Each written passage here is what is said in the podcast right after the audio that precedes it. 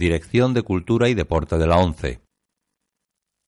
Reproducción realizada por la ONCE en sistema de audiodescripción. La presente cinta es propiedad de la ONCE y forma parte del servicio AUDES destinado al uso exclusivo y gratuito de los afiliados de la organización. Queda prohibida en consecuencia su utilización en forma distinta a la regulada por las normas del servicio AUDES establecidas por la ONCE, así como su reproducción, distribución mediante venta o alquiler, comunicación pública o explotación en cualquier otra forma.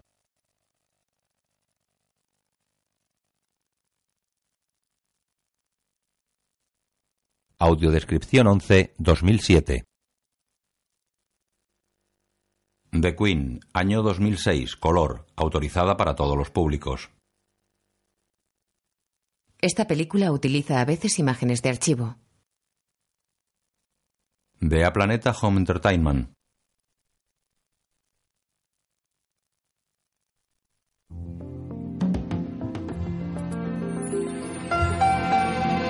Paté.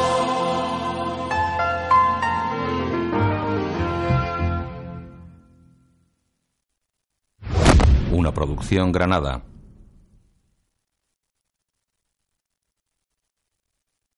Inquieta vive la cabeza que lleva una corona. Enrique IV, parte segunda. La reina Isabel II ve los informativos de televisión mientras posa para el pintor Crawford. Paté Production y Granada presentan Después de semanas de campaña por carretera, Tony Blair y familia pasean unos cientos de metros hasta el centro electoral en esta mañana de elecciones. Entre los seguidores laboristas de todo el país hay una enorme sensación de orgullo por los logros del señor Blair y la confianza en que se convertirá en el primer ministro más ¿Ya ha votado usted, este señor Crawford? Sí, señora. La campaña Estaba cuando abrieron. El primero de la fila a las siete en punto. No me importa decirle que no ha sido por el señor Blair. ¿Usted no es un modernizador? Por supuesto que no. Corremos el riesgo de perder demasiadas cosas de este país que tal como están ya van bien. El retrato es a tamaño natural. Le envidio por poder votar. No por el hecho de marcar una casilla, que sería eh, bonito experimentarlo una vez, pero la pura dicha de ser parcial. Sí, claro, uno olvida que como soberana no tiene derecho a voto. No. Aún así le confieso que no voy a sentir pena por usted. Tal vez no pueda votar, señora. Pero el gobierno es suyo. Sí. Supongo que es un pequeño consuelo. una película de Stephen Frears con Helen Mirren. La reina posa hierática sentada ante un bastidor oscuro que realza su vestido de seda blanca con brocados florales. Se cubre con una capa de terciopelo negro adornada con lazos de raso blanco sobre los hombros y la cruz de San Jorge en el lateral izquierdo. Mira a cámara. The Queen.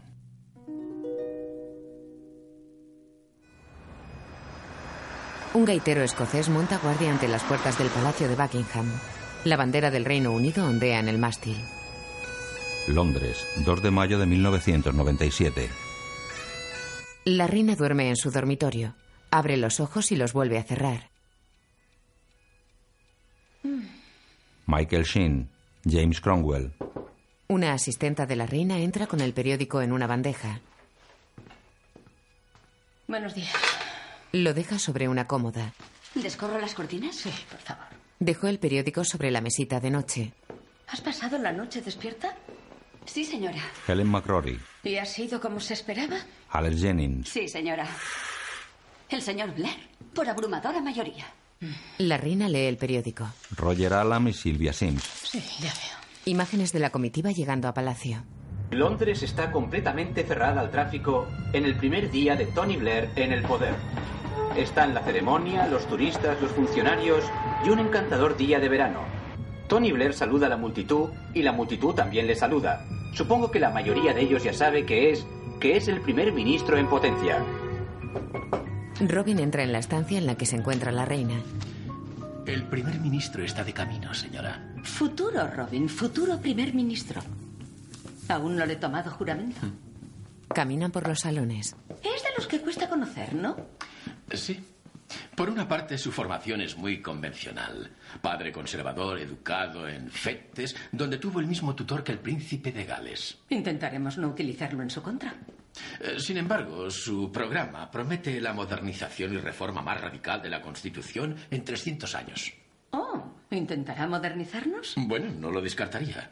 Está casado con una mujer de reconocidas ideas antimonárquicas. Recordará usted su reverencia cuando la conoció. A lo sumo se podría definir como superficial. Yo no mido la profundidad de una reverencia. Eso se lo dejo a mi hermana. Se espera que el ambiente en Downing Street sea muy informal. Todo el mundo se tratará por el nombre de Pila, por insistencia del primer ministro. ¿Qué? ¿Cómo llámame Tony? Sí, señora. Oh, qué disgusto. ¿Le hemos enviado las normas de protocolo? Tony Blair y su mujer entran a palacio en un jaguar negro. Dos mayordomos les reciben. Tony Blair. Es curioso, estoy muy nervioso. ¿Por qué? Ya la has visto bastantes veces. Lo sé, pero nunca solas. Y jamás como primer ministro. Bueno, solo recuerda que eres un hombre elegido por toda la nación. Aún así es. En fin, la reina. En el interior del palacio, la pareja avanza guiada por un ujier, a los Blair. La sala de audiencia está arriba. Suben unas escaleras. El ujier. Cuando lleguemos a la sala, yo llamaré a la puerta. No aguardaremos respuesta, entraremos directamente. Al entrar, inclinaremos la cabeza desde el cuello. Haré la presentación, la reina extenderá su mano, usted se acercará, se volverá a inclinar y entonces le estrechará la mano. Y un par de cosas más. Utilice el señora, sin más. No debe utilizar el majestad. Y cuando esté en la presencia, por nada del mundo debe darle la espalda. ¿La presencia? Sí, señor. Así se dice cuando se está en compañía de su majestad, ¿sabe?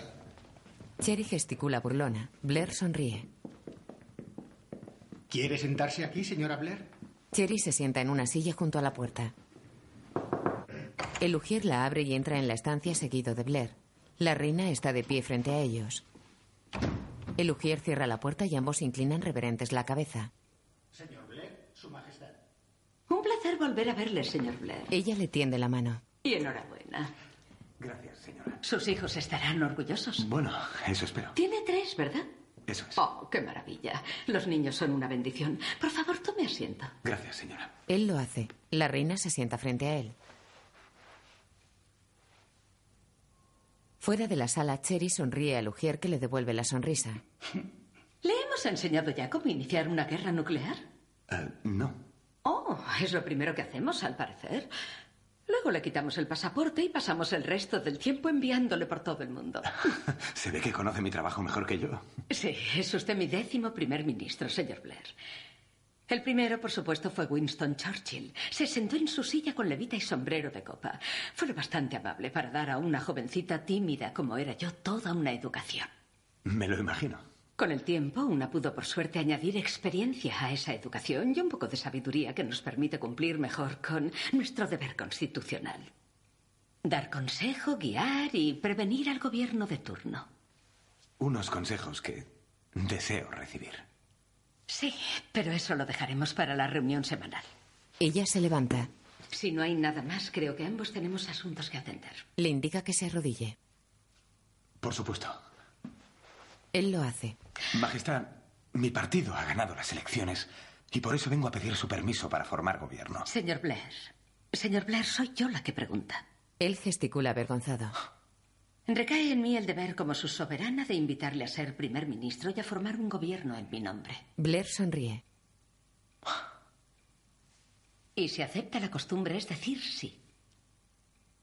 Sí. La reina le tiende la mano. Blair la besa y se pone en pie. Ella coge una campanilla. El ujier entra seguido de Cherry. Cierra la puerta e inclina la cabeza mientras ella hace una reverencia con torpeza. La reina le tiende la mano. Señora Blair, encantada de volver a verla. Ella se acerca y se saludan. Y enhorabuena. Debe de estar muy orgullosa. Sí. Y agotada, supongo. ¿Dónde pasarán el verano? Oh, en Francia. Oh, qué bien. Usted estará en Balmoral, ¿no? Sí, estoy deseando ir. Es un lugar maravilloso. Saben, Victoria, mi tatarabuela, dijo de él, en Balmoral todo parece respirar libertad y paz y hace que uno olvide el mundo y su triste desorden. Majestad. Oh, disculpen.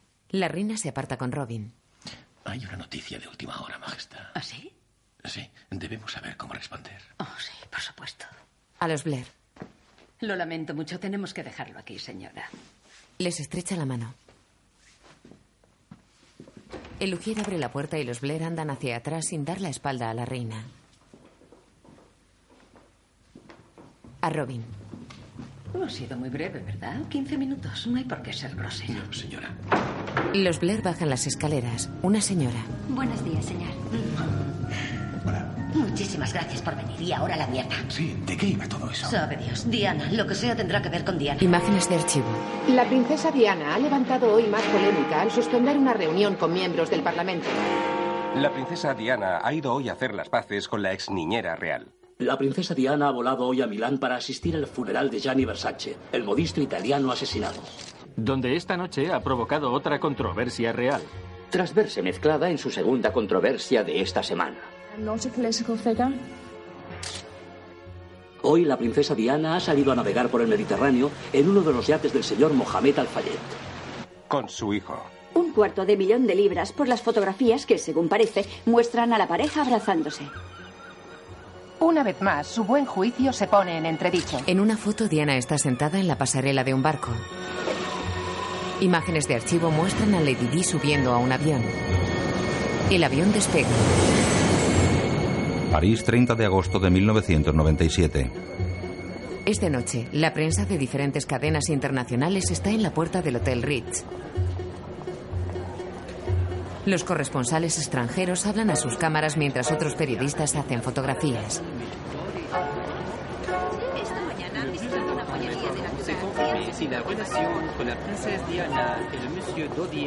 Tres hombres en moto esperan en la puerta trasera del hotel. Un coche llega al Ritz. Varios guardaespaldas salen. En la parte trasera, tres fotógrafos suben a las motos junto a sus compañeros. Un Mercedes-Benz negro se acerca a la puerta. Diana sale junto a Dodi y otros hombres. Suben al coche. El Mercedes arranca y se aleja. Los paparazzi los siguen en moto. Imágenes de archivo de la princesa se intercalan con imágenes de la persecución. Diana conduce un viejo utilitario. El Mercedes acelera. Los paparazzi lo siguen. La princesa camina por una calle de Londres. La persecución continúa en una amplia avenida. En la sierra, Diana tapa con la mano una cámara que la filma. El coche entra en el túnel del alma. La imagen funde a negro. Robin duerme. Se despierta extrañado.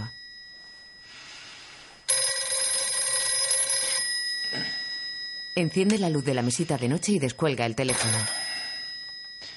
Robin Jamrin.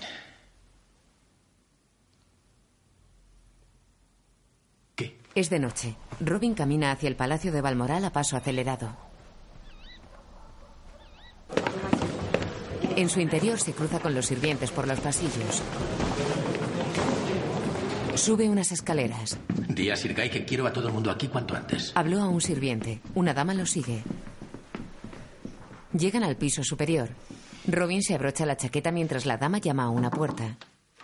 La abre. Señora. Señora.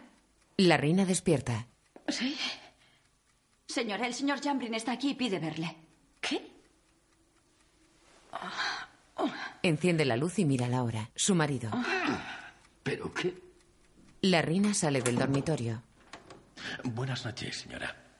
Lamento molestarla, pero he recibido una llamada de nuestra embajada en París.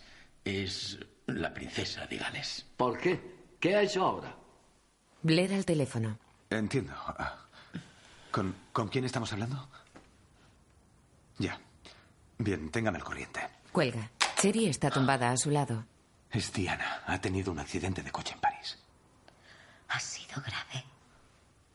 Al parecer, Dodi Alfayet ha muerto. Enciende la tele. Recapitulemos sobre los detalles de esas lesiones. Maxine. Sí, Nick. Lo que dicen es que la princesa está en la unidad de cuidados intensivos de un hospital del sureste de París. En Balmoral. Tiene conmoción cerebral, un brazo roto y numerosos ¿Qué estaba cortes. haciendo en París? Según los médicos, Creía que estaba en Londres. Ah, ya sabes cómo es. Entra el príncipe Carlos. Carlos, ¿no es horrible? Se acerca a ellos. ¿Qué vas a hacer con los niños? Eh, dejaré que duerman hasta saber algo más. Sí, es lo sensato. Debería ir a París. He ordenado a mi gente que empiece a preparar el avión. ¿Qué? ¿Uno privado? Eh, sí. Esa no es precisamente la clase de extravagancia por las que siempre nos critican. ¿Y cómo voy a París a estas horas de la noche? El aeropuerto de Aberdeen estará cerrado. Carlos, querido, utiliza la flota real. Tienen un avión especial en espera permanente. Por si acaso estiro la pata. No, mamá, eso ni hablar. Esta no es una cuestión de Estado. ¿Pero de qué hablas? Diana ya no es, ya no es miembro de la familia real. No es Alteza Real. Este es un asunto privado. Es la madre de tus nietos. ¿Qué dicen ahora? No lo sé, no consigo oírlo. Todos gritan. Carlos sale contrariado. Robin entra en un despacho. A su secretaria. Gracias por venir. El embajador en París. Gracias. Coge el teléfono.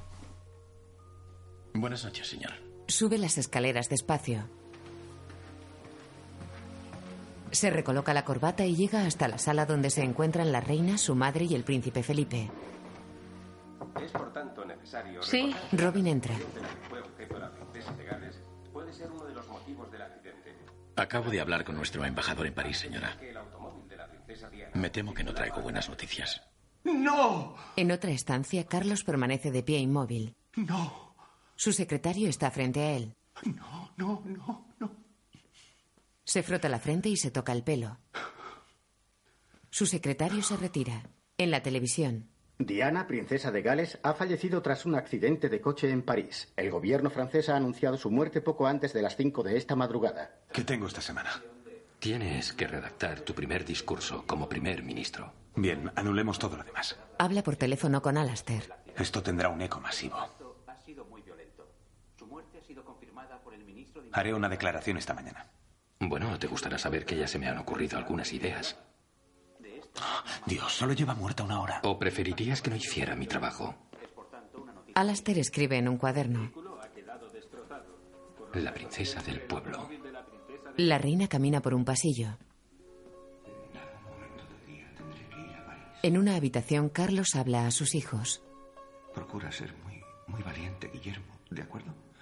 Porque es lo que mamá habría querido. ¿De acuerdo? Carlos la ve y sale junto a ella. Ahora volverán a dormir. A intentarlo al menos. Vuelve a la habitación pero retrocede y cierra la puerta. Tiene los ojos llorosos.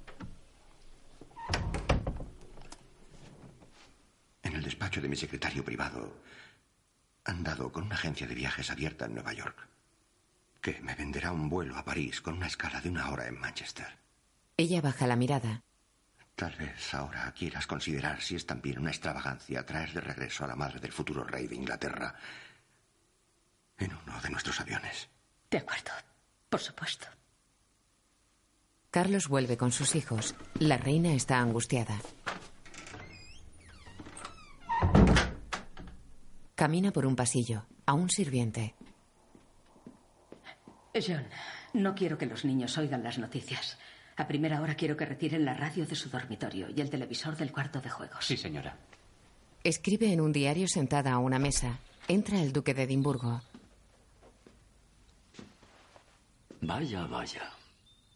Sí. ¿Te encuentras bien? Ella niega. Tu hermana ha llamado. Desde la Toscana. Espero que le hayas dicho que regresara, que acortara las vacaciones. Lo he hecho. Supongo que saltaba de alegría.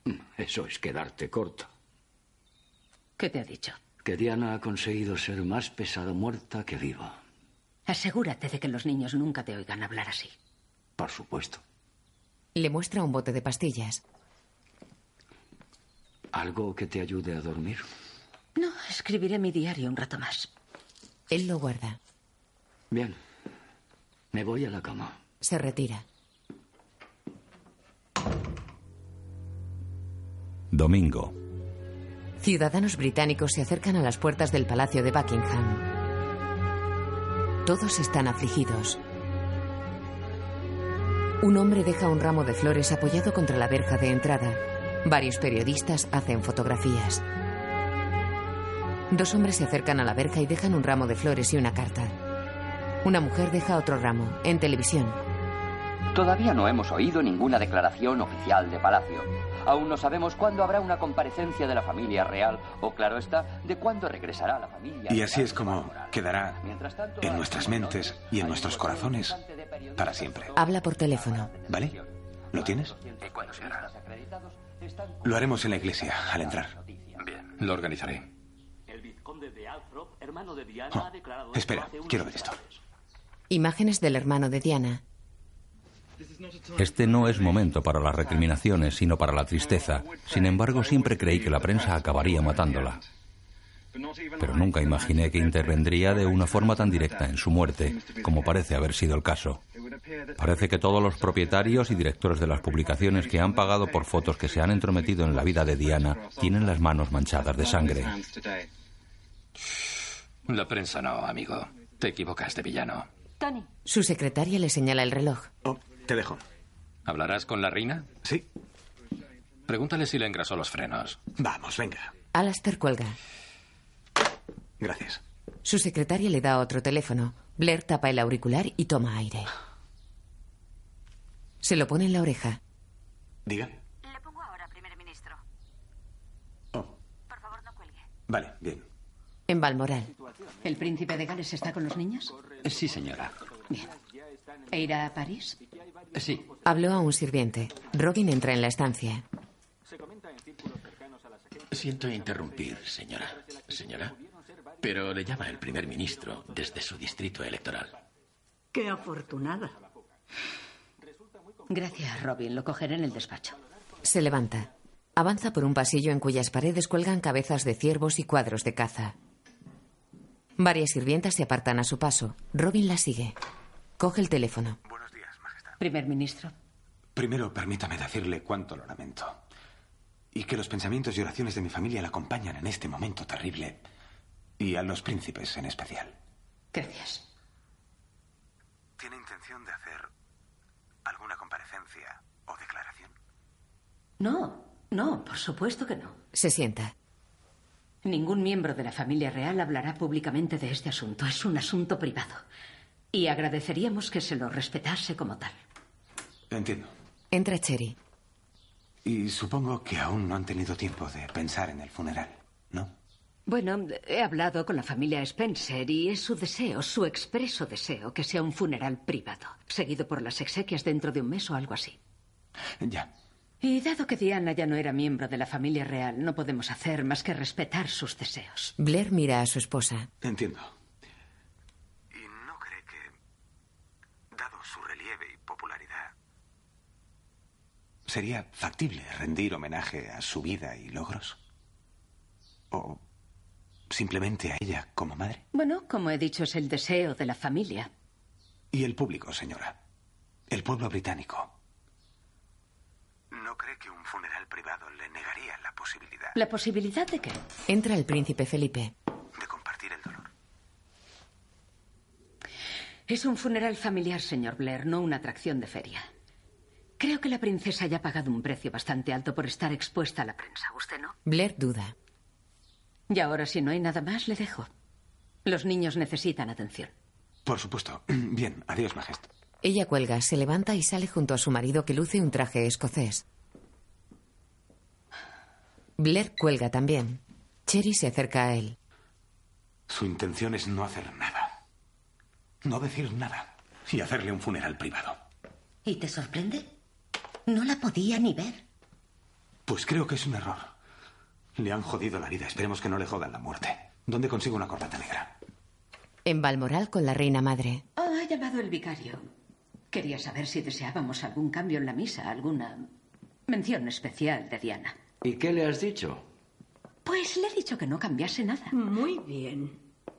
Creo que cuanto menos atención se atraiga, mejor será para los niños. Sí. Pero tal vez habría que buscarles una compañía a alguna gente joven. Esta tarde les llevaré a dar un largo paseo. ¿La queréis, dije? Sí, pero sin escopetas, Felipe. Es domingo. La reina sale junto a su madre y montan en un coche. En televisión. Y vamos a, vamos a, de hecho, eh, creo que a Sedgefield, el distrito electoral del primer ministro, quien está a punto de hacer una declaración. Sí, el primer ministro viene ahora eh, con su esposa Sherry. Sí, bueno, aparte de eso. Que está en el aire, Alastair, está en el aire, vamos. Blair habla en televisión. Cuya propia vida estuvo a menudo Sus ayudantes lo escuchan. tristemente afectada por la tragedia. Ella llenó la vida de muchos británicos y también en todo el mundo de alegría y consuelo. Personas de todas partes, no solo de aquí, de todas partes, no han fallado a la princesa Diana. La querían, la amaban. Robin y sus compañeros también lo escuchan. Todos la consideraban como alguien del pueblo. Ella era la princesa del pueblo. Robin permanece serio. Y así es como quedará, así permanecerá en nuestros corazones y nuestros recuerdos para siempre. Exagera un poco, ¿no creéis? El primer ministro ha rendido un homenaje a la princesa de Gales. El pueblo de Gran Bretaña ha dicho no falló a la princesa Diana. La amaba. Era la princesa del pueblo. Hospital Pitié-Salpêtrière, París. El príncipe Carlos sigue a un vicario junto a su comitiva. A su secretario. ¿Nos hemos acordado del estandarte real? Sí, señor. ¿Y flores? Sí, señor. Bien, porque si se ocupa la funeraria real la llevarán en un cajón de madera. Llegan ante una sala y se detienen. Carlos está angustiado. Entra despacio en la sala. El vicario está dentro.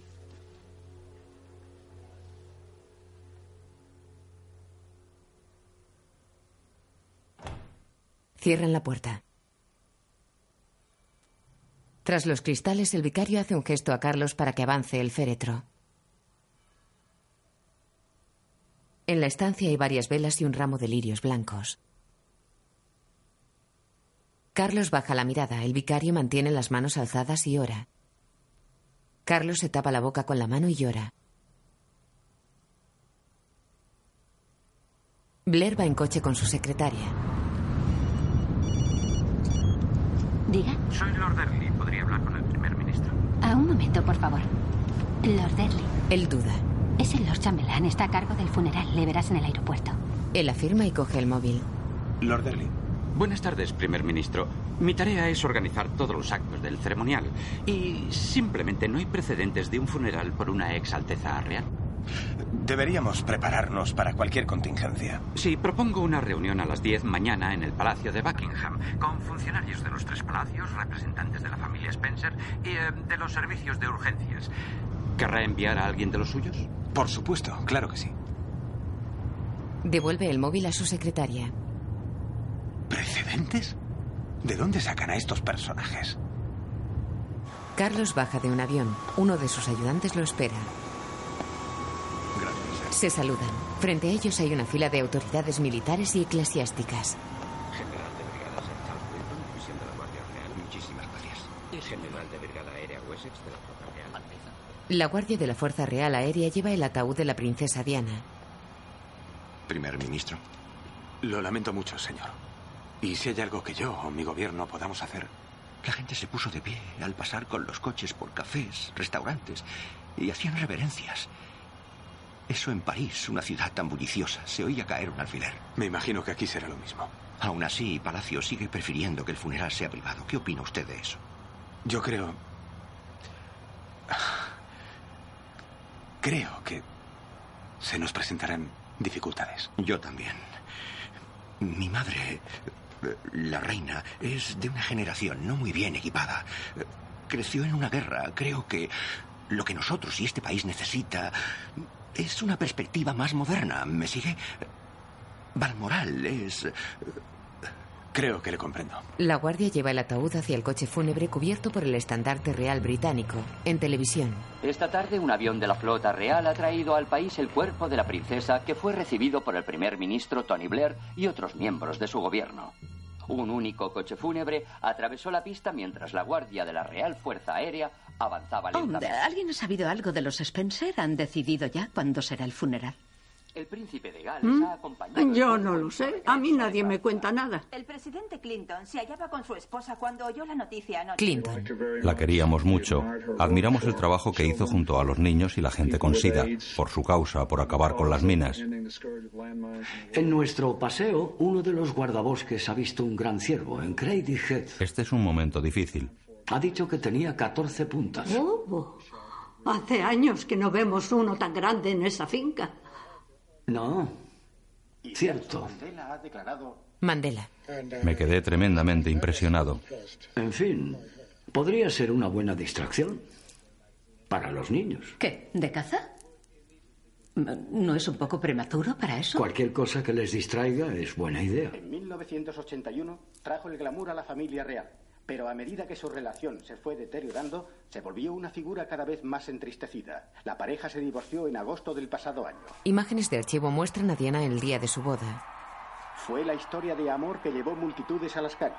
Venían a ver a la reina, por supuesto, y al príncipe, pero sobre todo venían a ver a Diana. Me voy a Pero dormir. el aparentemente perfecto cuento de hadas estaba destinado a no... De noche, dos coches llegan al palacio de Balmoral. La reina descorre una cortina y los ve llegar. El príncipe Carlos y su secretario bajan de un coche. La reina corre la cortina y baja la mirada. Stephen. Llamaré al despacho del Lord Chambelán. Le diré que enviaremos representantes a una reunión mañana a las 10. Gracias, Steven. El príncipe Carlos se aleja. Stephen también se va. Lunes. Ciudadanos británicos guardan cola para depositar flores frente a la verja del Palacio de Buckingham. Una mujer. Ella nos dio tanto. ¿Por qué no pudimos tener un detalle con ella y dejarla en paz de una vez? Es que, no sé, me duele tanto. Nunca he vivido algo semejante. No puedo. Creo que estoy esperando a despertar. Es como una pesadilla. Las puertas del palacio están colmadas con ramos de flores y cartas. Varios policías controlan el lugar. Lord Chamberlain preside una gran mesa rectangular. Alastair se sienta frente a él. Bien, son las 10. Comencemos, ¿les parece? Y gracias a todos por venir con tan poco preaviso. Creo que estamos todos de acuerdo en que es una ocasión sumamente delicada, que representa un tremendo desafío. Logístico, constitucional, práctico, diplomático y de procedimiento. Alastair. Ay. Alastair baja de un coche frente al número 10 de Downing Street. En su interior, Blair lee. Tras 18 años en la oposición, estoy orgulloso de presentarme ante ustedes como nuevo primer ministro de nuestro país. Primer ministro laborista. Blair asiente. Quiero fijar un rumbo ambicioso para modernizar este país, para revitalizar las viejas instituciones, para hacer del privilegio algo para muchos, no unos pocos. ¿Qué narices? ¿Creéis que la realeza está chalada? Deberíais ver a sus lacayos. Dos horas y media con si habría que llevarla en coche fúnebre o en cureña. De todos modos, la prensa te pone por las nubes. Estos dicen el jefe doliente del país. Y estos, que eres el único que ha contactado con el sentimiento de la nación. Incluso el mail está impresionado. La verdad, no es un buen momento. La princesa del pueblo, colega. Me debes una. Alastair sale. Veré qué puedo hacer. Es Gordon, para ti. Dile que no cuelgue. Sale. Alastair. ¿Entonces han entrado en razón? ¿Será un funeral público? Sí, el sábado. Será enorme. En Westminster. Bien. ¿Alguien se lo ha dicho a la reina? No lo sé. Seguro que enviarán a algún lacayo arrastrándose a cuatro patas. Carlos sale con sus hijos de Balmoral. Los chicos suben a un todoterreno. Su padre los besa. En uno de los salones. ¿Crees que es sensato para los niños ir de cacería tan pronto? Cualquier cosa que le saque al aire libre es buena. Tal vez no deberían llevar armas. Quiero decir, si un fotógrafo llegase a verles, eso podría dar una imagen errónea. Si ahí fuera hubiera un fotógrafo, podría ser la primera pieza del día. La reina lee el periódico. Veo que el señor Fayez fue enterrado anoche. A medianoche, sin cámaras ni escándalo. Muy decoroso. ¿Por qué hacen esto? ¿Por qué entierran sus cuerpos tan pronto después de la muerte? Es una tradición islámica. Tiene que ver con el calor. Mm. Evita la descomposición del cadáver. Sí, pase. Robin entra con una carpeta en una bandeja de mimbre. Buenos días, señora. Señora. Sí, Robin, ¿en qué podemos servirte? Ah, señora, esta mañana ha habido una reunión en el palacio. Sobre los arreglos del funeral, sí. El Lord Chambelán ha enviado el proyecto por fax para que lo considere. En este momento hay un consenso general, señora, en que un funeral público sería lo más apropiado. La reina aparta la mirada. Entiendo. ¿Y qué forma adoptará el funeral? De momento están sugiriendo, y por supuesto es pronto para saberlo, basarlo en el puente del Tei. ¿El puente del Tei? ¿Qué? Puente del Tei es el nombre en clave para mi funeral. Así es, señora. Pero sería por motivos prácticos únicamente. Es el único que ha sido ensayado. El único que se podría organizar a tiempo. Pero ese proyecto lo he supervisado yo misma. Cierto. Y el Lord Chambelán se ha esforzado en recalcar que el espíritu de la ocasión será muy diferente. Por ejemplo, sugiere que en vez de 400 soldados sean 400 representantes de las organizaciones benéficas de la princesa los que marchen tras el ataúd. Y que en lugar de a jefes de Estado extranjeros y monarcas europeos se invite a un ramillete de, de, actores de teatro y de cine, diseñadores de moda y otras celebridades. ¿Celebridades? La reina se sienta. Um, ¿Y ha habido algo más? No, señora. Robin deja la carpeta sobre la mesa que hay frente a la reina. Ah, sí, señora, una cosa más. Uh, al inspector jefe de policía le gustaría que considerase la idea de un libro de condolencias. Le daría a la creciente multitud algo que hacer y la haría más fácil de ordenar. Oh, sí, sí, claro. Baja la mirada. Ah, y uh, las flores. ¿Qué flores? Las, las, flores frente al Palacio de Buckingham ahora mismo bloquean el paso por la puerta principal y eso dificultará el desarrollo del cambio de guardia. Oh, sí, bueno, pues que las retiren.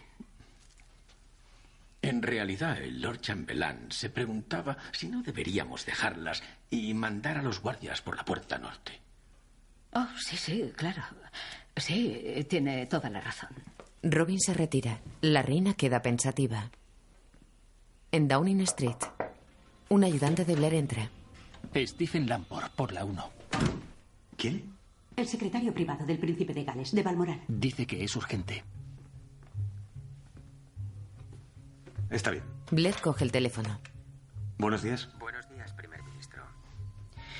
El príncipe de Gales me ha pedido que le agradezca otra vez sus amables palabras de ayer. ¿No hay de qué? El príncipe cree que él y usted son hombres modernos que piensan de forma similar y que harían bien en trabajar unidos en este momento difícil.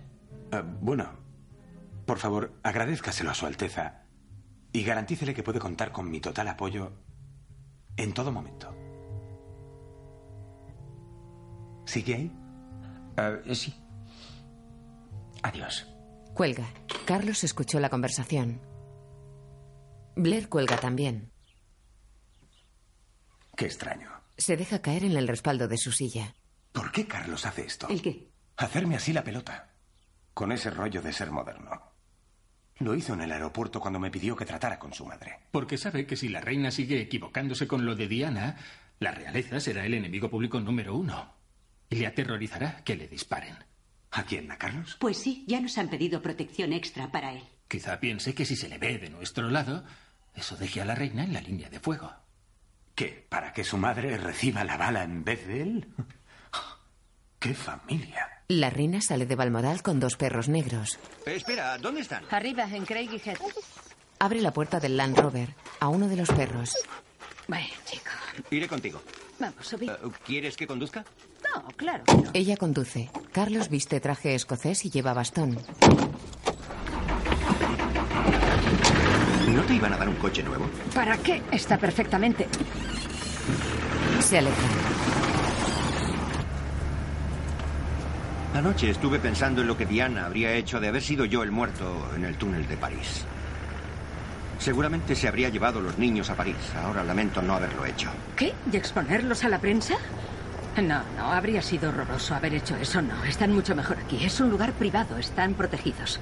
A pesar de lo que hayas pensado de Diana, era una madre maravillosa. Adoraba a esos chicos y siempre se lo demostraba. Siempre cariñosa. Muy cariñosa. Sin miedo a mostrar sus sentimientos. Especialmente cuando había un fotógrafo a la vista. Tal vez fomentara todo eso, pero aún así... Eso es lo extraordinario de ella. Sus debilidades y transgresiones solo hacían que la gente la amase más. Y las nuestras solo provocan odio. ¿Por qué? ¿Por qué nos odian tanto? A nosotros no. ¿Qué? Ayer, cuando eh, traje el ataúd, eh, oí un ruido, un pum. Lo confieso, creí que era un arma. Pensé que alguien me había disparado. La reina detiene el vehículo. Creo que volveré andando. Echa el freno de mano. No me apetece ir de cacería. Ah, ¿Estás segura? Me llevo los perros. A ellos. ¿Un paseíto? Sí. Sale del coche. Lleva un vestido con falda por debajo de la rodilla, un husky verde y un pañuelo atado a la cabeza. Los perros salen. Carlos ocupa el asiento del conductor.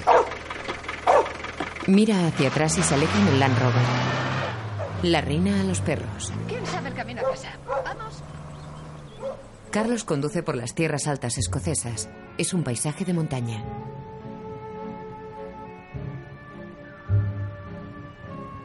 Llega junto a otros Land Rover.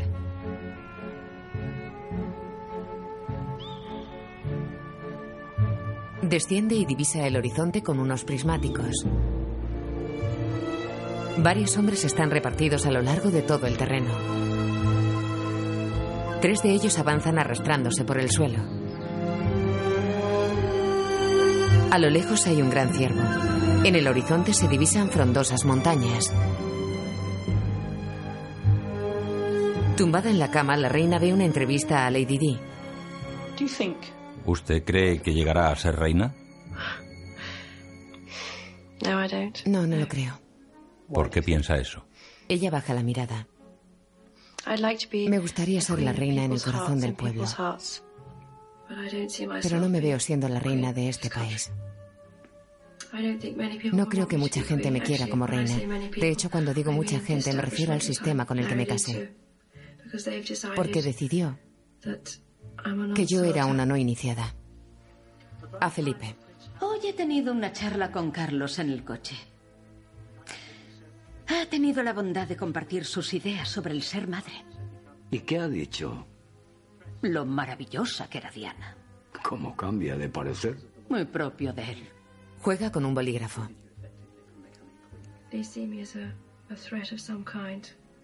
Oh, por el amor de Dios. Quizá tuviera razón, tal vez seamos en parte culpables. ¿Por qué cree que opinan eso? Oh, no puedo mirar eso. Va a apagarla. No, no, espera, por favor, déjalo. No me rijo por las reglas, porque me guío por el corazón y no por la cabeza. Y aunque eso me cause problemas, lo entiendo. Alentamos ese matrimonio. Felipe se sienta. Y ambos lo aprobamos formalmente. Tú estabas muy entusiasmado. ¿Lo has olvidado? Era una chica agradable. Entonces. Yo esperaba que él dejaría a la otra. O que conseguiría que su esposa se conformase. ¿No es lo que hace todo el mundo? ¿Lo es? ¿La señora Parker Bowles fue un factor en la ruptura de su matrimonio? Éramos tres en ese matrimonio, así que era algo concurrido. No lo soporto más. Si lo quieres ver, dormiré en el cuarto de al lado. Mañana madrugo. ¿Ha habido suerte con tu ciervo? No, pero casi lo hemos tenido a 200 metros. Uno de los chicos incluso le disparó. Mañana lo cogeremos. Se acerca a ella. Hasta mañana. La besa en la frente. No te preocupes. Buenas noches. Y después se agravaron los problemas conyugales. Se va.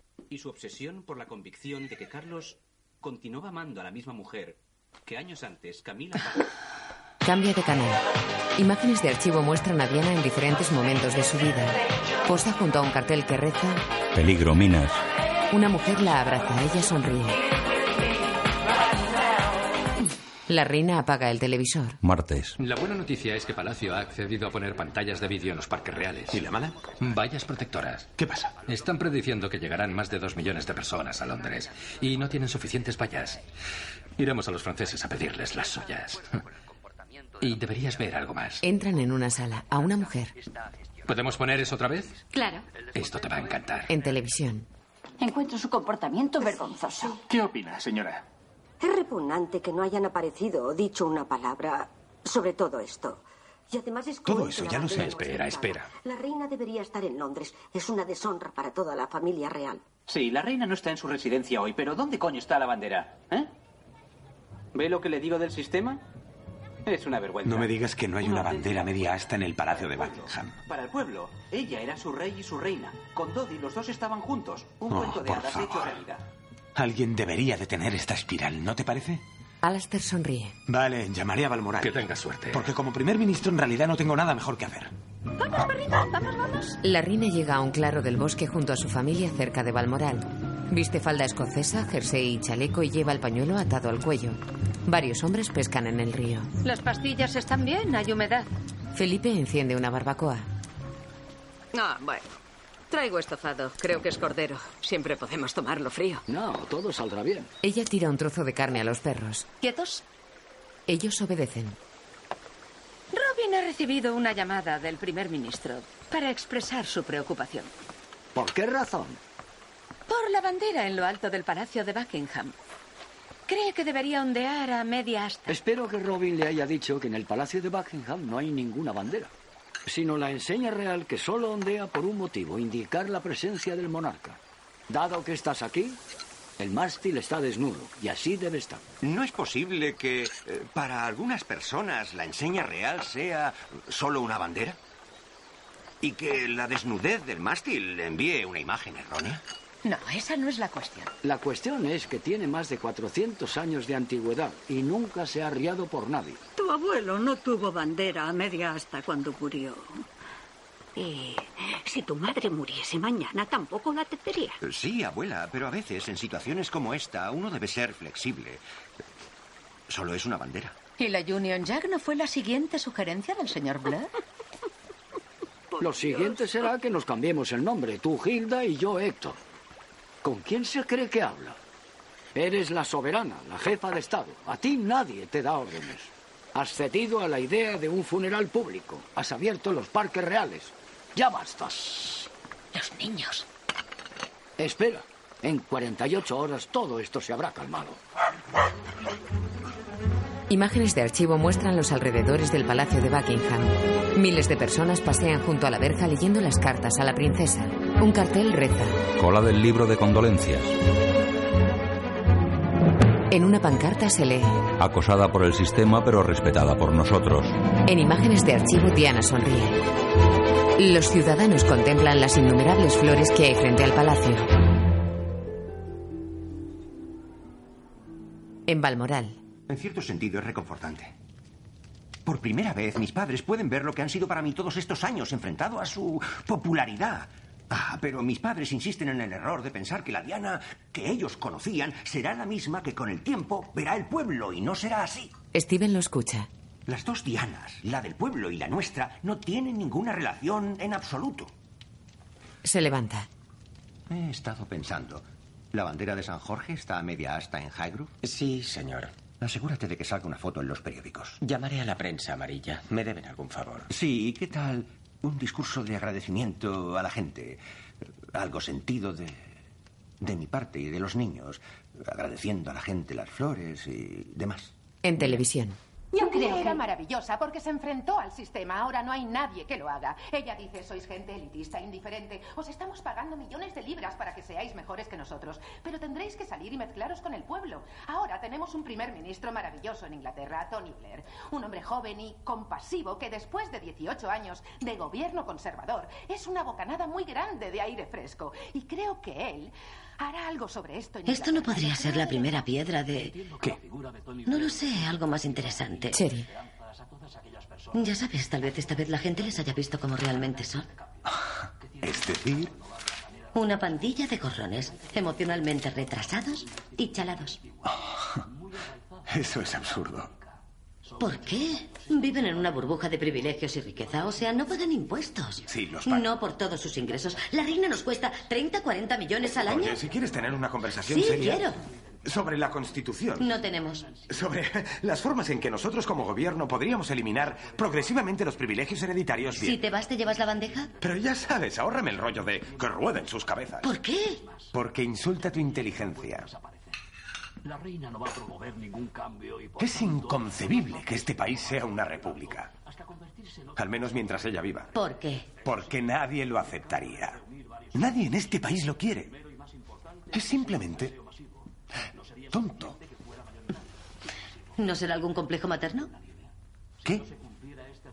Bueno, de estar viva ahora, tu madre tendría exactamente su misma edad. O sea, siempre has dicho lo estoica que era, anticuada, resignada, que sobrevivió a la guerra. En fin, ¿a ti qué te parece? Voy a fregar los platos. Sale con la bandeja. Cherry sonríe.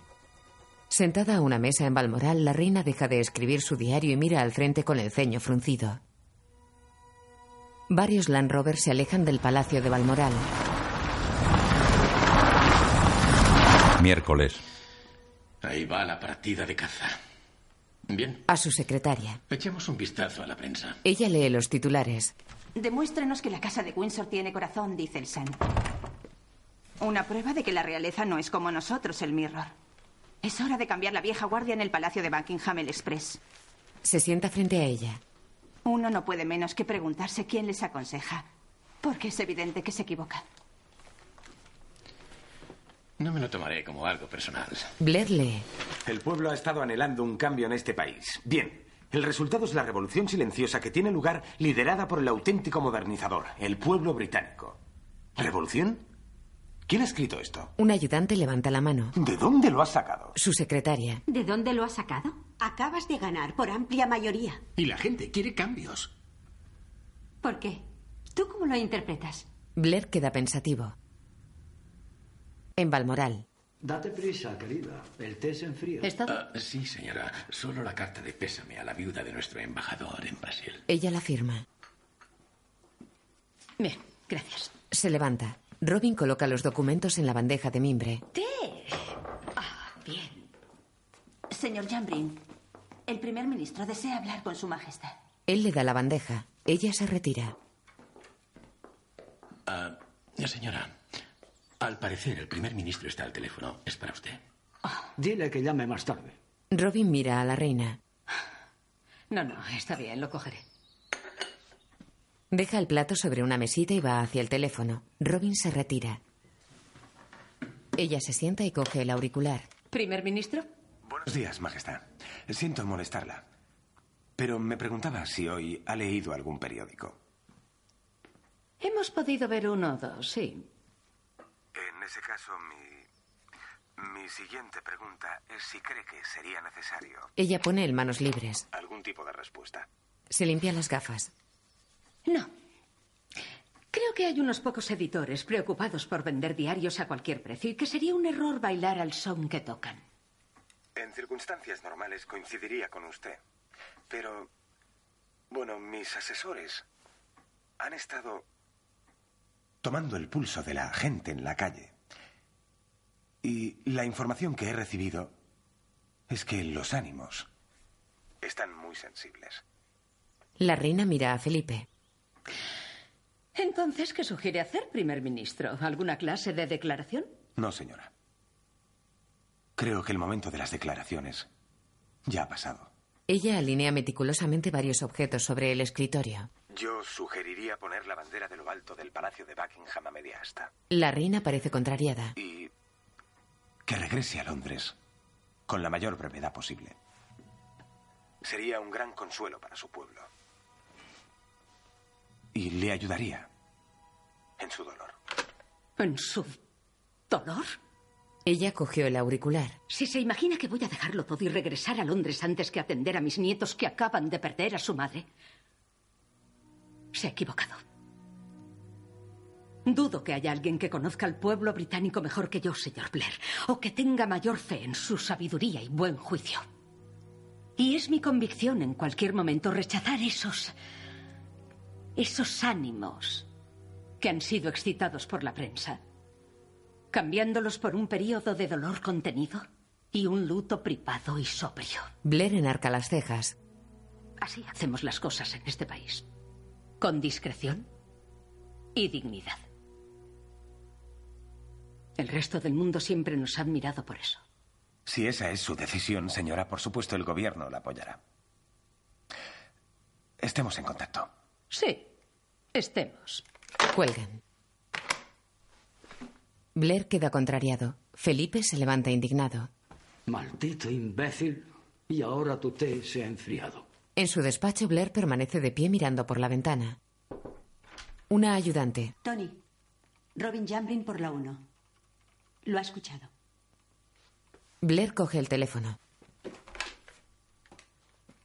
Robin.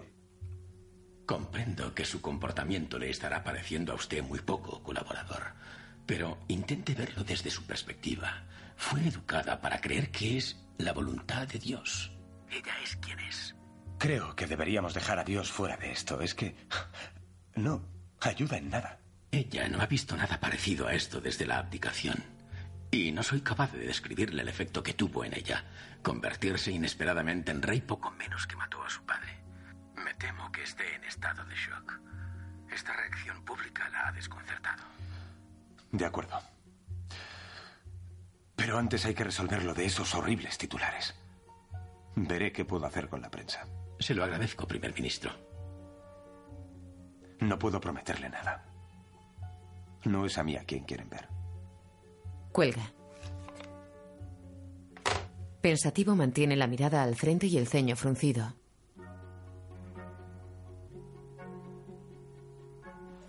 Sale de su despacho. Cruza los brazos y avanza acariciándose la barbilla. A una ayudante. Di a Alastair que venga a verme. Bien. Ella coge el teléfono y marca. Blair permanece de pie pensativo. Y anula lo que tengo esta noche. La reina desciende de su Land Rover y entra en una estancia del pabellón de caza. Buenos días. Buenos días, señora. Tomás, ¿a dónde han ido hoy? A Bergani Ridge, señora. Tan lejos. A ver, ¿eso está justo en la bifurcación? Exacto, señora. Siga el camino un kilómetro y medio, pasado Glenhorak y luego llegará al... Al río. Hmm.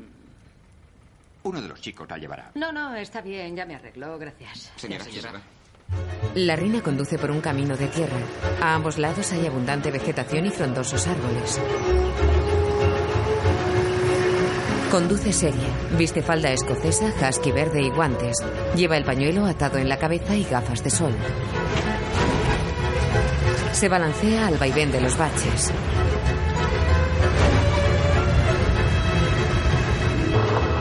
El camino de tierra pasa junto a un río con escasa profundidad y cauce pedregoso.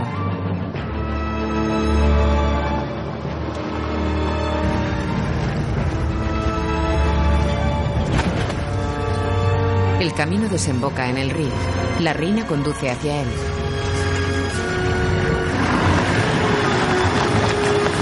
Entra en el río.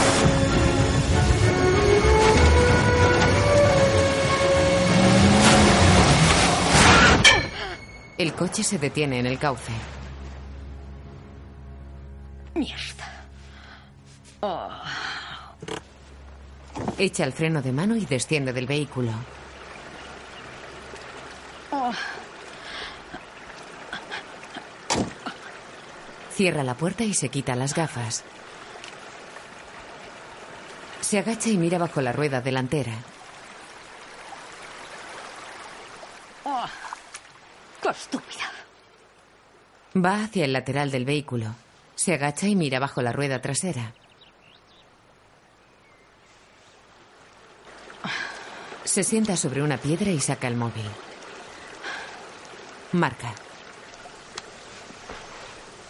Thomas lo coge. Hola, Tomás. Eh, diga, señora. Creo que he cometido una estupidez. He roto el eje de la transmisión cruzando el río. ¿Está segura, señora? Sí, claro que estoy segura. Es el de delante, no el de atrás. Pérdida de tracción total. No olvides que fui mecánica durante la guerra.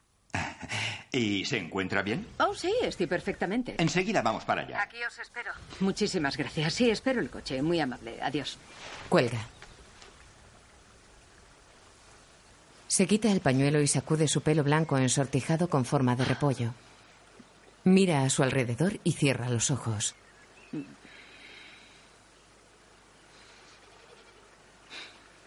Baja la mirada y frunce el ceño.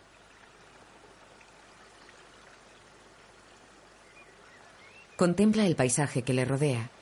Hay una llanura con vegetación y frondosas montañas colmadas de árboles.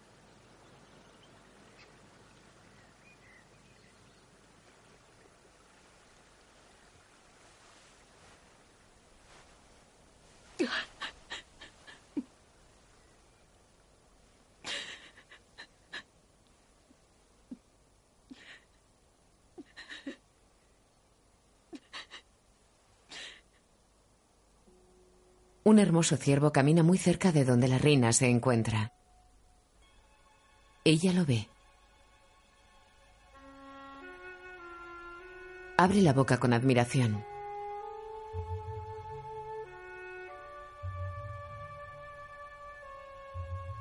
Oh, qué belleza. El ciervo pasta tranquilo. La reina lo contempla.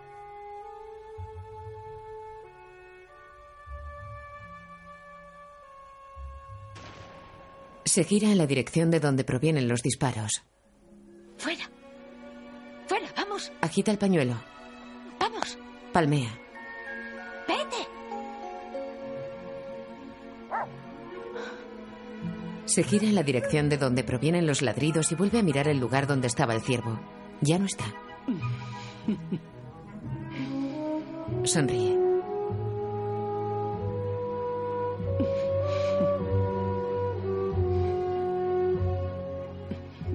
Se seca las lágrimas con el pañuelo y vuelve a su proverbial gesto hierático.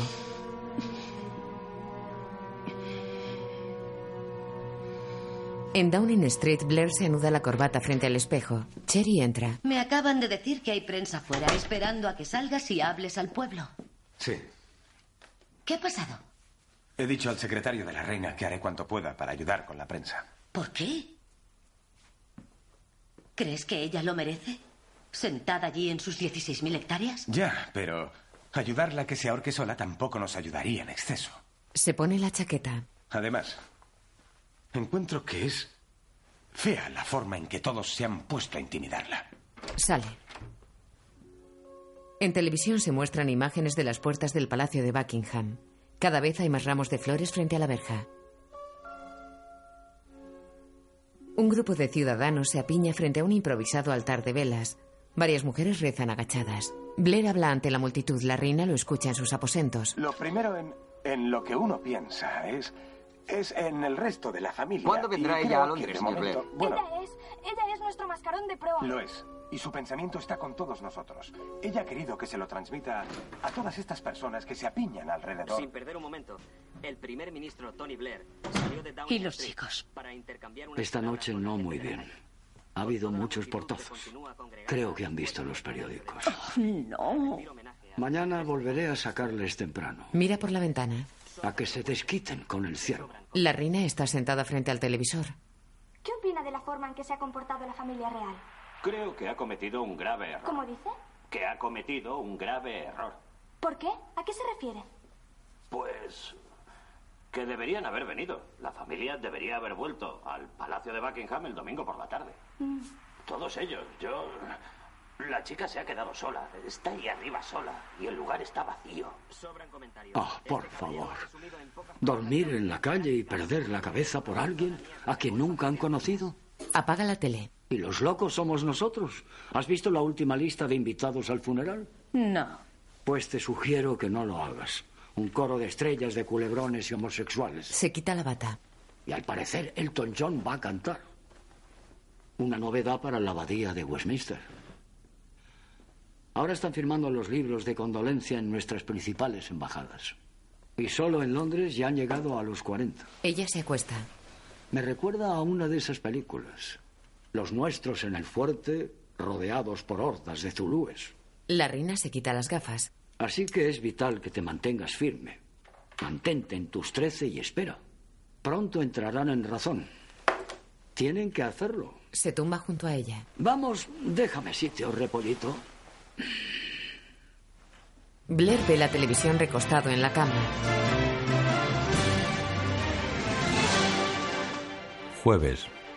Buenos días, son las nueve horas del jueves 4 de septiembre. Soy Penny Smith. Y yo, Matthew Lorenzo. A medida que acampan las primeras personas en el recorrido del cortejo fúnebre de la princesa Diana, se hacen preguntas sobre por qué la reina no se ha dirigido a sus súbditos en este momento de luto nacional. Y esto es lo que dicen los periódicos esta mañana. El Sun. ¿Dónde está nuestra reina? ¿Dónde está su bandera? La reina lee la prensa recostada en la cama. Apoya la mano en la barbilla con preocupación. Alastair. El Express. Demuéstrenos que le importa con foto de una reina gruñona. El Mail. Deje que la bandera ondee a media asta y en el interior la reina debería estar aquí presentando sus respetos. Pero la cara B es... Blair es más popular ahora que Winston Churchill. ¿Alguno recoge nuestra declaración de apoyo? Pues solo uno. Coge un periódico. las declaraciones de apoyo no venden periódicos. El titular reza. Blair defiende estoico a la realeza. Se levanta y sale de la habitación. En Balmoral, Señora, señora. Robin llega junto a la reina. El primer ministro para usted, señora. Ella duda. Me temo que ha insistido bastante. Lo cogeré en la cocina. Recorre el jardín seguida de tres perros. En la cocina. Buenos días. Perdonad que os moleste, pero estoy esperando que me pasen una llamada aquí. ¡Fuera! Habló a los perros. Oh, ahí está. Los perros y los cocineros salen. Un sirviente trae el teléfono y lo deja sobre una mesa. Gracias, mi amable.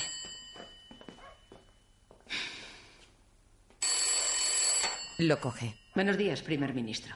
Buenos días, señora. ¿Ha visto los titulares de hoy? Sí, los he visto. Entonces seguro que coincide en que la situación se ha vuelto... Ella se sienta. Señora, una encuesta que se publicará en la prensa de mañana sugiere que el 70% de las personas cree que sus actos han hecho daño a la monarquía La reina está seria.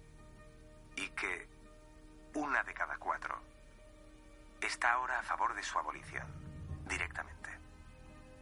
Como su primer ministro, creo que es mi responsabilidad constitucional aconsejarle lo siguiente.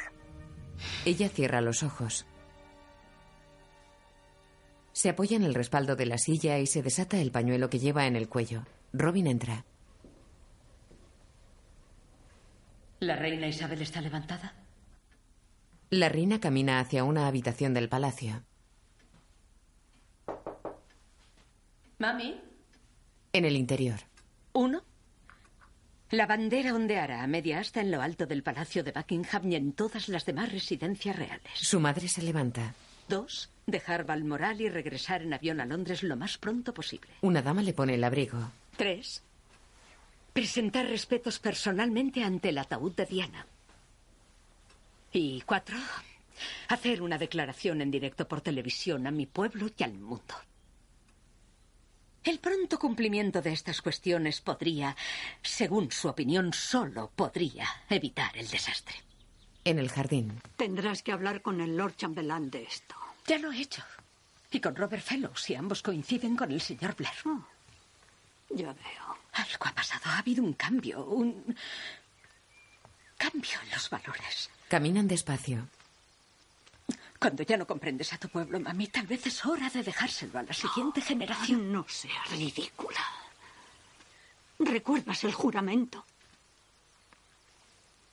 Declaro que toda mi vida, por larga o breve que sea, estará dedicada a serviros. Toda tu vida.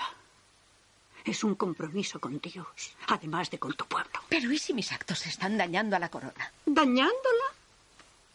Eres el mayor bien que esta institución tiene. Uno de los mejores que ha tenido jamás. No, no, los problemas vendrán cuando te vayas. Pero no debes pensar en eso ahora, desde luego, y no. mami. Debes demostrar más fuerza, reafirmar tu autoridad. Ocupas el trono más poderoso de Europa, cabeza de un linaje ininterrumpido que se remonta más de mil años. ¿Crees que alguno de tus predecesores habría dejado todo y habría vuelto a Londres solo porque un hato de histéricos llevando velas necesitase ayuda entre llantos? Y en cuanto al bobo del señor Blair, con su sonrisa de gato. Ya sola, la reina está sentada en el sofá de uno de los salones. Bebe agua y se recuesta pensativa. En las montañas, un sirviente se acerca a Felipe que camina con una escopeta en la mano. El señor Champlin al teléfono para usted, señor. Él lo coge. ¿Sí? ¿Qué? No consigo oírte. Pero es una locura. Todo ello.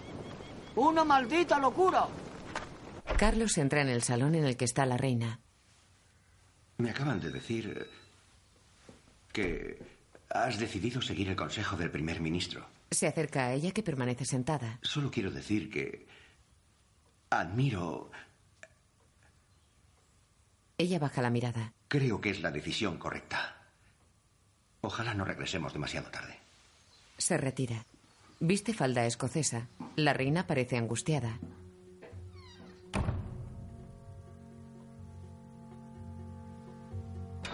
Dos guardias abren las puertas del Palacio de Balmoral. La familia real sale en un Ranger Rover seguido por otros coches.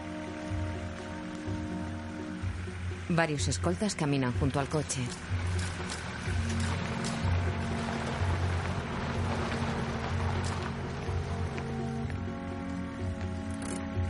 Uno de ellos abre la puerta del vehículo y la familia sale. La reina viste un elegante abrigo negro y lleva sombrero. En su casa Blair ve la televisión. Estamos presenciando unas imágenes históricas. Está claro que la reina ha cambiado de opinión. Este comportamiento responde a la necesidad de sentir que la familia real está participando de alguna forma. Estas son flores que fueron llevadas a las puertas de Balmoral, de modo que ella puede ver ahí una muestra de lo que se ha expresado aquí en Londres. El ¿Vasitos silencio de pescado? ¿Alguien quiere? Enseguida voy. tranquilizando a la opinión pública. Así que todo indica que este importante gesto pretende tranquilizar los ánimos. Gracias a Dios por esto. Creo que se han quemado un poco. La familia real camina junto a las flores y lee algunas tarjetas. Felipe y Carlos visten traje escocés. Tras una valla, decenas de ciudadanos contemplan la escena mientras numerosos periodistas hacen fotografías. El petardazo de una moto asustó a Carlos. En CNN Internacional esto es Noticias del Mundo, con Ralitza Basileva, desde el centro CNN. La reina Isabel de Gran Bretaña pronunciará un discurso televisado el viernes. La familia real ha sido acusada de no mostrar suficiente desasosiego por la muerte de la princesa Diana. Una dama abrocha el vestido de la reina. Le da un collar de perlas. La reina se lo pone frente al espejo.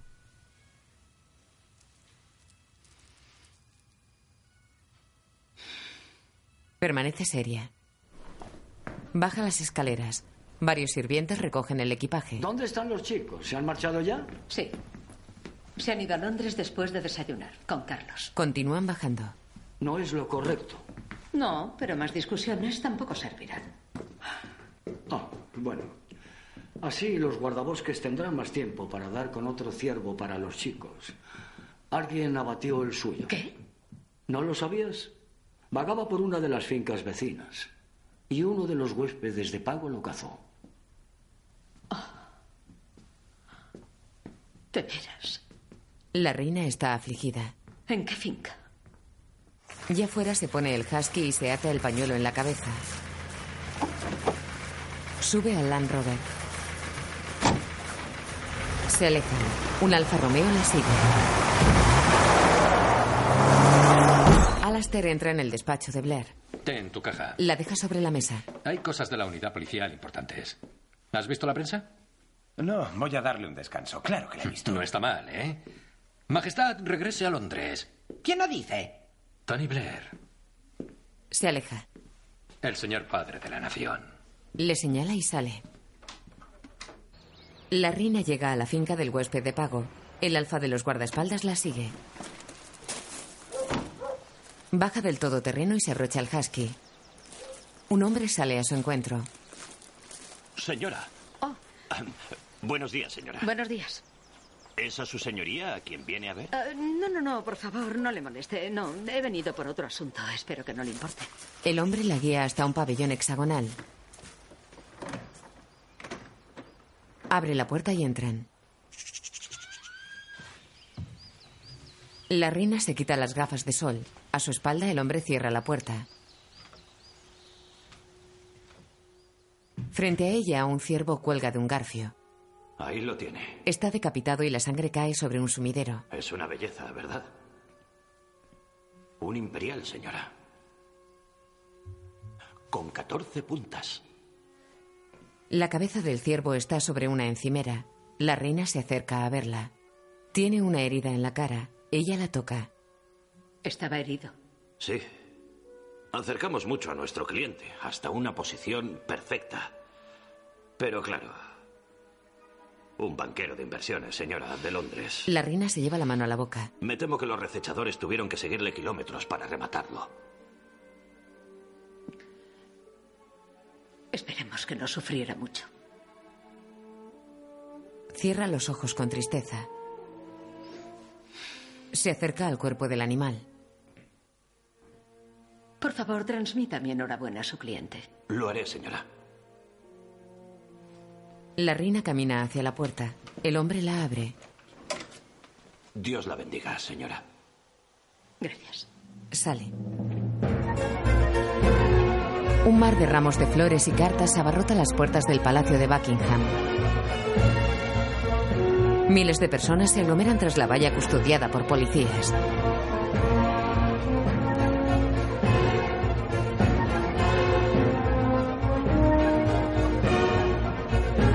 En el avión la reina mira por la ventana. Su madre está sentada frente a ella. Robin se acerca. Sí, Robin. he hecho un borrador de su discurso por televisión. Gracias. Lo deja en la mesita. La reina aparta la mirada, pero Robin permanece inmóvil. ¿Hay algo más? No, señora. Aterrizaremos en 15 minutos. Se retira. La reina lee el titular de un periódico. Palacio se inclina a Blair. Downing Street. Tengo el discurso de la reina. Se lo da a Alastair. ¿Doy una copia, Tony? Ah, no, le echaré un vistazo. Ah, está en el cuarto de al lado. En televisión se muestran imágenes de la puerta del palacio. Y el enfado, como alguien dijo antes, tal vez fue que el pueblo afligido necesitaba volcar su enfado en alguien. Y tal vez el protocolo real fuera lo primero que se interpuso. Pero el protocolo real ha sido barrido totalmente hoy. La reina y Felipe van en un Rolls negro. Ambos visten elegantes trajes negros.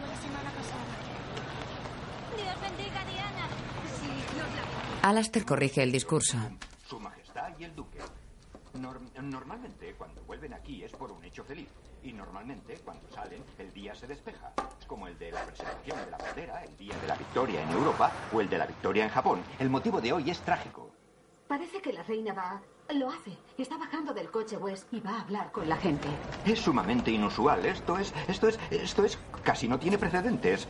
Creo, creo que tal vez la última vez que la reina estuvo en medio de la gente fuera de palacio fue, fue el día en que concluyó la guerra de Europa. Es como si, en fin, como si el pueblo y la familia real, la monarquía, hubiesen tenido una pequeña discusión esta semana y ahora en cierta medida se hubiesen reconciliado. Como una riña familiar, nada diferente de Apenas una riña. las que pudieron haber tenido con Diana. Quiero decir, Jenny tiene mucha razón al decir que cualesquiera que fueran las diferencias profesionales entre la reina y Es una copia del discurso de la reina. Blair lo coge. Tendrás que quitarle la escarcha antes. En fin, creo que la reina es muy generosa reconociendo que su hijo mayor no siempre fue un chico fácil como marido. Les he llamado con un par de sugerencias para que pareciera que salía de un ser humano. Ya, de acuerdo, Alastair. Sin duda alguna, le honra mucho. Al menos la bruja aceptó por fin ir a ver el ataúd de Diana. Cuando te equivocas en algo, te equivocas hasta el fondo. Esa mujer ha dedicado toda su vida a servir a su pueblo. 50 años haciendo un trabajo que nunca deseó.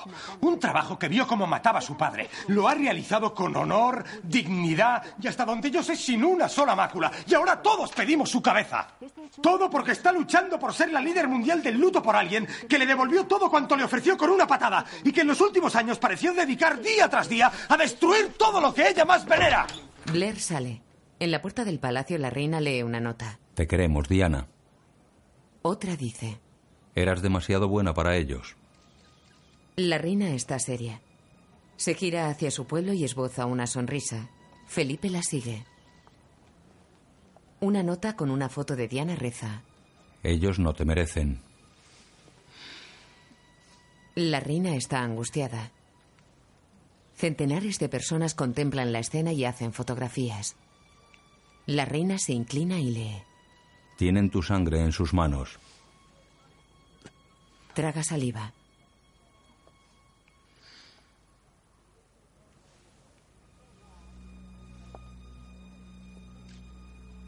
Se gira hacia la multitud y sonríe. Avanza hacia ellos. Tres mujeres que están en primera fila le devuelven la sonrisa. Se acerca a una niña que sujeta un ramo de flores. Hola. ¿Quieres que ponga esas flores por ti? No. Estas son para ti. Ella la mira asombrada. ¿Para mí? Sonríe y las coge. Gracias. Muchísimas gracias. Camina junto a la valla. Las mujeres se inclinan reverentes a su paso. La reina sonríe. Felipe camina tras ella.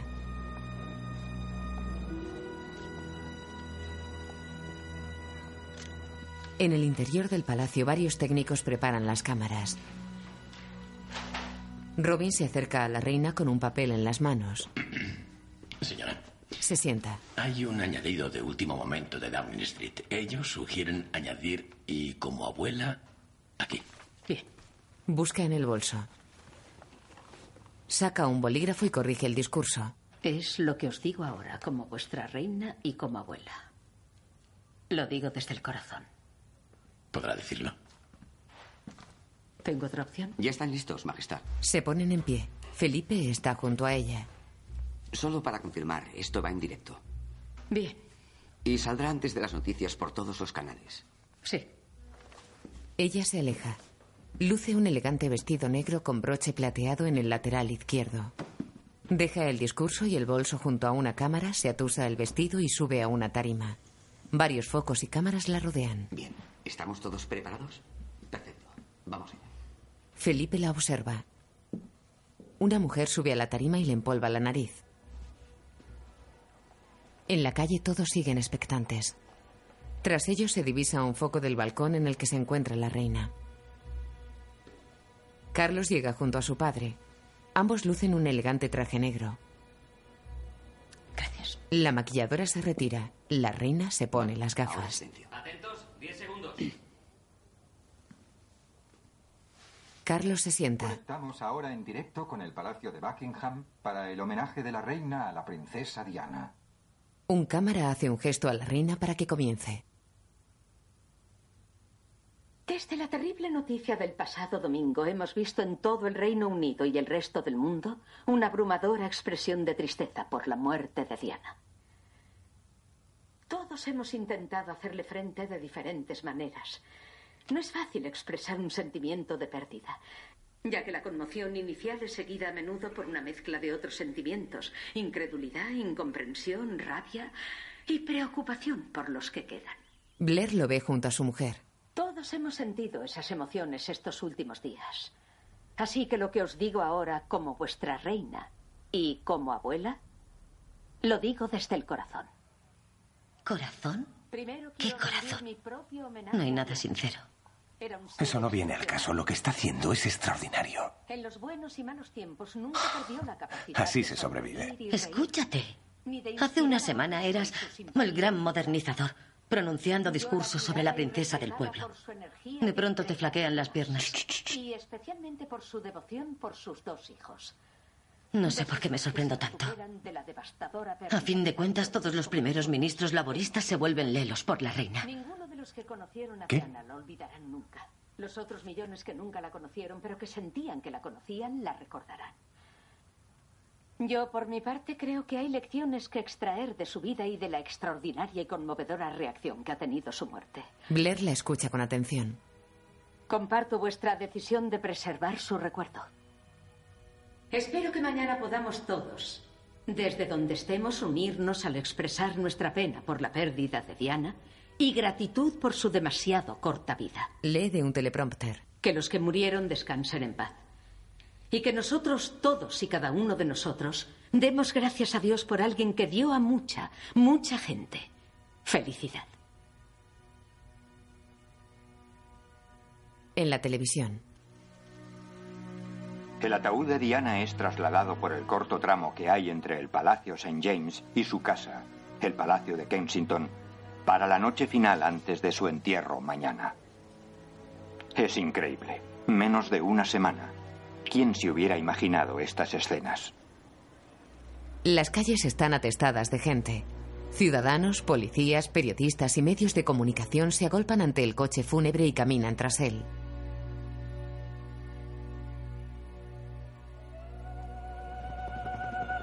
Sábado. Un helicóptero de la policía sobrevuela la zona. Centenares de personas siguen el evento a través de una pantalla gigante.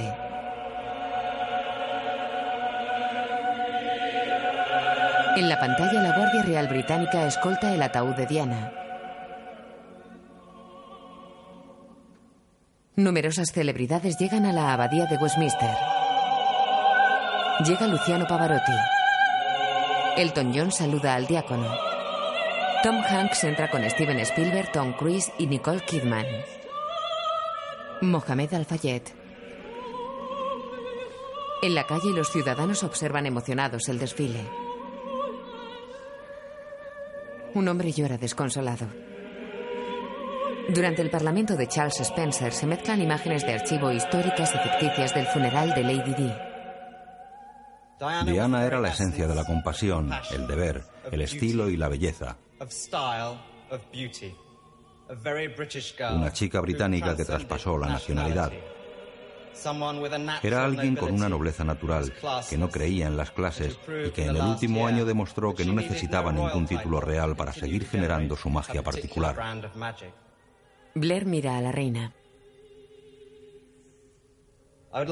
Quisiera terminar agradeciendo a Dios por la compasión demostrada en este terrible momento, por llevarse a Diana en su máxima belleza y esplendor, y en un momento de su vida lleno de felicidad.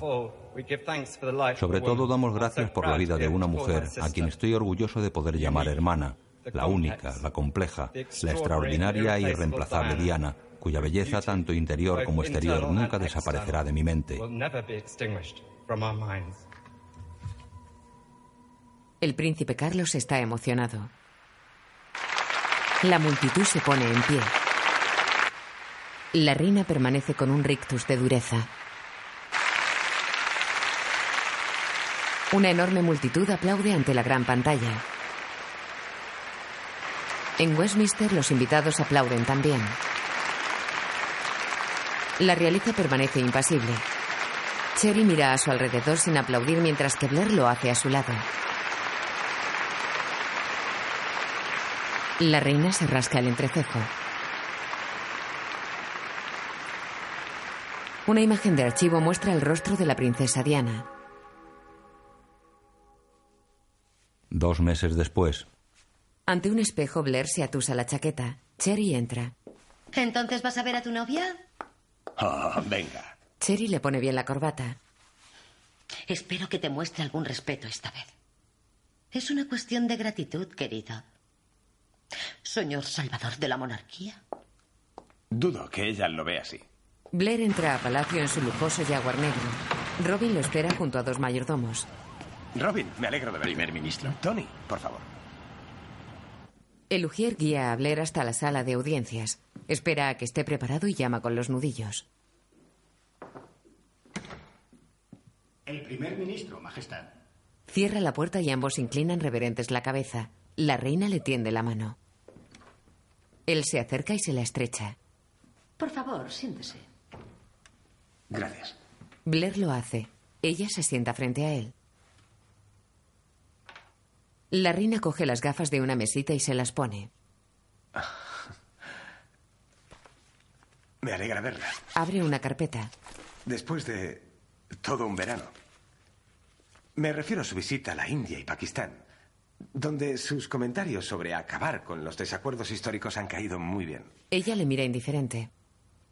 Y la reunión de jefes de gobierno de la Commonwealth. Hablé con el primer ministro de Malawi y me dijo lo mucho que apreciaba su firme actitud en lo de Nigeria. Quise decírselo entonces, pero la tenían bastante monopolizada.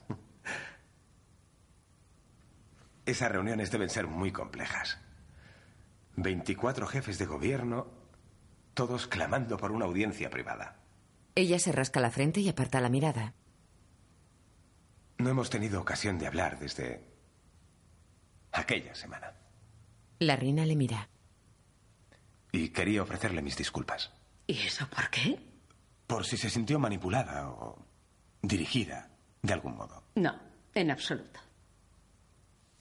Él asiente. Creo que nunca comprenderé lo que pasó este verano. Bueno, las circunstancias fueron excepcionales, señora. Y al final demostró usted una gran fuerza personal, valentía y humildad. Confunde usted humildad con humillación. Eso no es cierto. Usted no leyó las tarjetas en las flores fuera de palacio aquel viernes. En realidad creo que la historia mostrará que fue una buena semana para usted. Y una aún mejor para usted, señor Blair. Pero el año tiene 52 semanas, señora. Y ha habido 2.500 desde que usted reina. Y cuando el pueblo valore su legado, no. no recordará esos días. ¿De veras? ¿No cree que cualquier afecto que el pueblo sintiera por. por esta institución ha disminuido? No, en absoluto. Usted es más respetada ahora que nunca. Algunas personas que le aconsejan fueron menos excesivas en su apoyo. Eh, una o dos. Pero como líder, nunca hubiera añadido mi voz a ese coro. Porque vio los titulares y pensó, algún día podría pasarme a mí. Y así será, señor Blair. De repente y sin previo aviso. Bien, seguimos con los asuntos que tenemos entre manos. Oh, mire. Se levanta y va hacia una ventana. Oh, me encanta esta hora del día. Damos un paseo mientras hay luz. Se atrasa una hora la semana próxima y oscurecerá antes de las cinco. Espero que sea andariego. Lo soy. Bien, estas reuniones tienen más posibilidades de éxito si el primer ministro es andariego. Él la sigue. En realidad, sí es como pienso mejor, de pie. Nunca he sido de las que se pasan la vida sentada. Un buen paseo y aire fresco lo resuelven todo. Se detiene y se quita las gafas pensativa. ¿Una de cada cuatro? Dijo usted que quería librarse de mí. Durante una media hora. Pero entonces, usted regresó a Londres y todo eso desapareció. Nunca me habían odiado así antes. Y debió de ser difícil. Sí. Mucho. Continúan caminando. Hoy en día la gente quiere glamour y lágrimas, mucho espectáculo. Y no se me da bien eso, siempre ha sido así. Prefiero reservar mis sentimientos para mí. Y estúpidamente creí que lo que el pueblo quería de su reina era que no montara escándalos, que no mostrase emociones en público. Primero el deber, segundo una. Se detiene. Así es como fui educada. Es lo único que he conocido. Era tan joven cuando se convirtió en reina. Bueno. Aparta la mirada pensativa. Sí. Sí, una niña.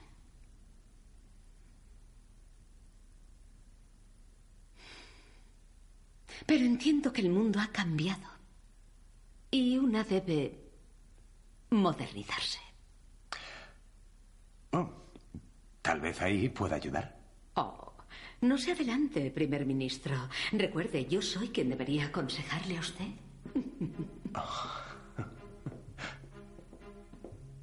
¿Vamos, perritos? Bajan las escaleras. Robin enseña el reloj a la reina y ella sonríe. Blair también le sonríe y la sigue por el jardín.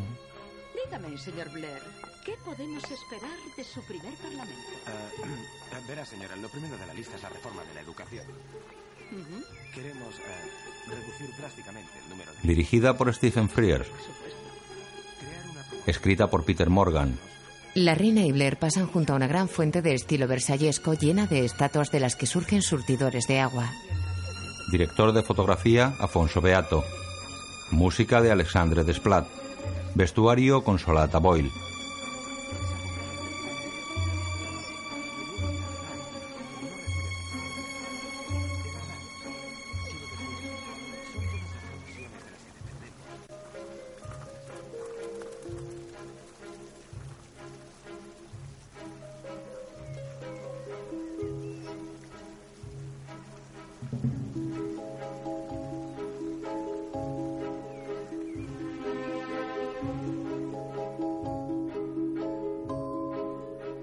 La reina Helen Mirren, príncipe Felipe James Cromwell, príncipe Carlos Alex Jennings, Robin Jambrin Roger Allam, reina madre Sylvia Sims, Stephen Lamport Tim McMullan, secretaria de Jambrin Lola People, Tony Blair Michael Sheen, Sherry Blair Helen McCrory, Guión audio descriptivo en sistema Audesc, escrito por María Creda, sonorizado en Aristia Producciones, coordinación técnica del sistema realizada por Javier Navarrete, Dirección de Cultura y Deporte de la ONCE.